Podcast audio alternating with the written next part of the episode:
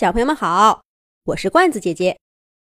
这一集的《动物西游》节目，罐子姐姐继续给小朋友们讲景山的小麻雀渣渣和啾啾的故事。风终于停了，阴霾散去，露出一线蓝蓝的天。虽然不像秋天那样高远，却是这冬日里难得的亮色了。渣渣拍拍啾啾的翅膀，对他说道：“啾啾，快看，天晴了，太阳要出来了。”啾啾无精打采地抬起头，又很快耷拉下去。有什么用呢？要不了多久，讨厌的雾霾就又来了。啾啾和渣渣出生那年，北京城几乎整整一个冬天，都笼罩在浓浓的雾霾里。连太阳发出的光都是污浊的，啾啾和渣渣翅膀上总是沾着脏兮兮、湿哒哒的黑泥，怎么都弄不掉。这几年好多了，可是啾啾还是不喜欢冬天。渣渣，不如我们去南方吧，我想看到树叶，我想看到花草。啾啾忽然扭过身，对渣渣说道。渣渣被啾啾的话吓了一跳。去南方？我们怎么能去南方呢？怎么不能？啾啾撇着嘴巴说道：“小燕子不就去了吗？那么多小鸟都去了，为什么我们就不能去呢？”渣渣飞到洞口，帮啾啾挡住了重新吹起的风，慢慢的说道。可我们是麻雀呀，是景山公园的小麻雀。我们祖祖辈辈都生活在这里。我们麻雀从来都是生活在一个地方的，哪像燕子，它们天生就是要迁徙的。这话啾啾可不爱听。什么天生？什么祖祖辈辈？都长着翅膀，凭什么小燕子能去？我们就不能去呀？你这就是胆小，哼，胆小鬼！这这不是胆小，这是这是……总之，我们麻雀是飞不了那么远的。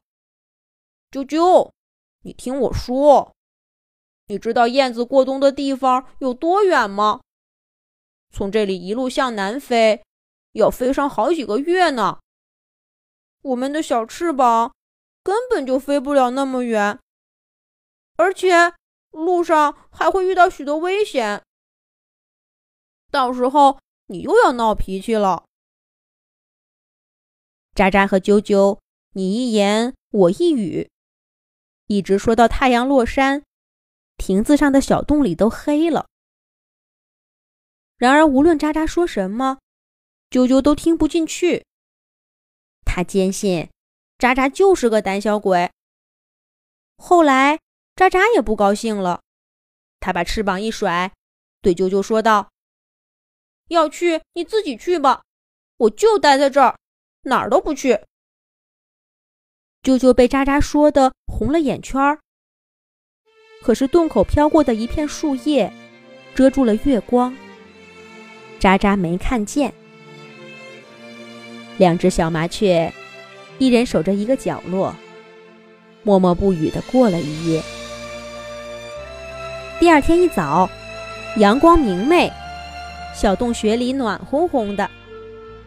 小麻雀喳喳闭着眼睛想：今天是个大晴天，出去找点吃的，啾啾准开心。可是等他睁开眼睛一看，啾啾不见了。啾啾，啾啾。渣渣绕着亭子飞了一圈儿，没人答应。啾啾啾啾！渣渣绕着景山飞了一圈儿，没人答应。啾啾啾啾！渣渣绕着护城河飞了一圈儿，还是没人答应。这个啾啾去哪儿了呢？不好！啾啾一定是学小燕子，飞去南方了。渣渣拍拍脑门，想起了昨天的对话。这个啾啾也太任性了，哼！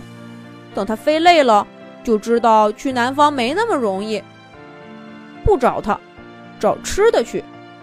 等啾啾回来，看见好吃的，准开心。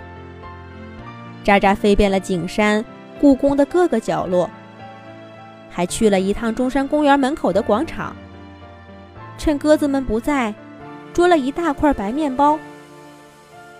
今天的天气可真暖和。故宫里的大白猫没有再去蹭公园管理员的火炉，它暖洋洋的蜷缩在台阶上晒太阳。穿着一身黑衣的大乌鸦站在宫殿的顶上，俯瞰着整个紫禁城。小麻雀喳喳忙活了一整天。把找来的食物铺满了亭子顶上的小洞。啾啾没出现，渣渣把食物分成两份儿，自己吃掉一份儿，另一份堆在墙角，自言自语道：“今天不回来，明天一准儿回来。”可是，一连三天，小麻雀啾啾的身影都没有出现。渣渣不安地看着月光下清瘦的枝条，想起了跟啾啾在茂密的树叶里聊天捉迷藏的日子。不行，我得去找啾啾回来，不管他去哪儿了。小麻雀渣渣迎着微弱的朝阳，离开景山小亭子里温暖的小洞，一路向南。它飞过繁华的城市。飞过冰封的河流，飞过城郊的高山。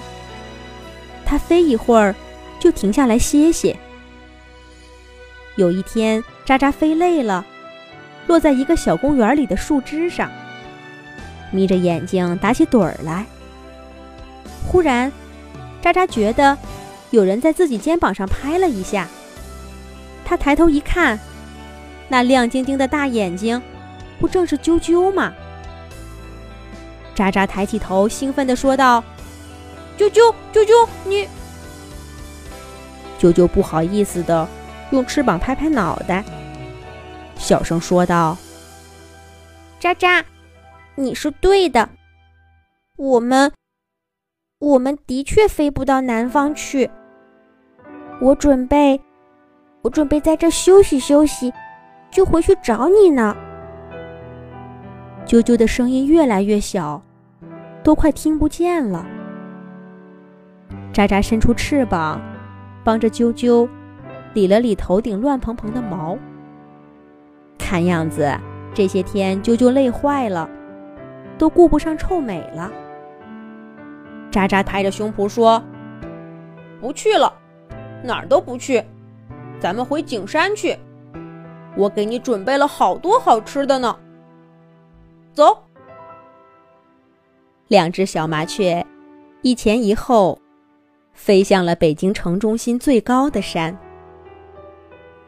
它们身后，一颗小小的嫩芽从干枯的树枝上露出头来。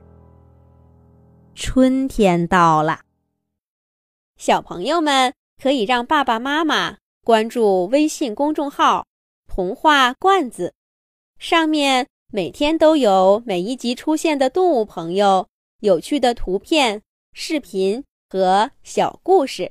小朋友们，再见。